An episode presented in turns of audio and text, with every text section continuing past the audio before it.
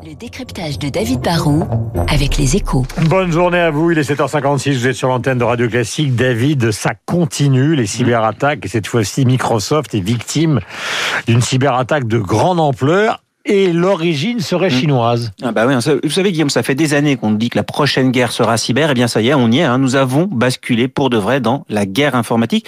Il y a deux trois ans, on avait soupçonné la Corée du Nord. En 2020, les États-Unis avaient accusé euh, la Russie d'être derrière des attaques multiples. Et là, ce week-end, bah, c'est Microsoft et la Maison Blanche hein, qui l'ont dit. Des hackers à la solde de Pékin se sont attaqués à ces logiciels de gestion d'emails.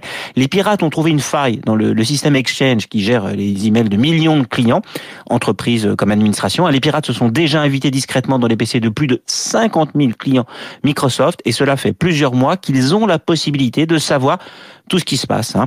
Et si Microsoft accuse l'État chinois, c'est qu'on est plus dans une forme d'espionnage que de chantage. hein. Les pirates cherchaient des informations, ils ne cherchaient pas à bloquer comme d'autres des ordinateurs pour faire payer les entreprises qui cèdent parfois aux cyber maîtres chanteurs pour récupérer leurs données. Et Microsoft doit savoir que les attaques viennent de Chine, car les pirates, bah, ça laisse quand même des traces. Est-ce qu'on peut se protéger?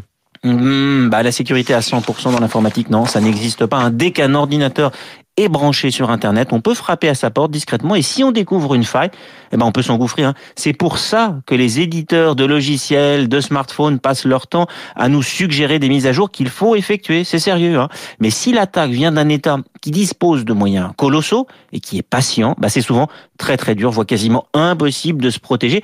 On peut voir a posteriori si des infos quittent massivement des serveurs, mais quand on s'en aperçoit, c'est souvent trop tard. En fait, la seule solution pour des applications véritablement critiques, ça va être de développer des réseaux informatiques nationaux totalement privés, des, des boucles numériques sur lesquelles personne ne peut se brancher sans y avoir été invité.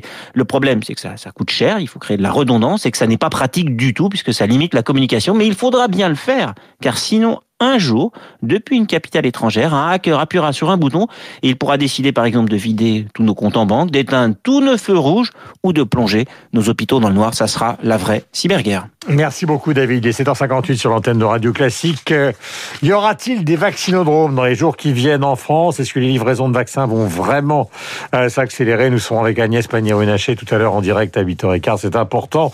Bien évidemment, pour l'instant, nous allons prendre connaissance de la météo avec Lucille Bréau et la rédaction est mobilisée pour le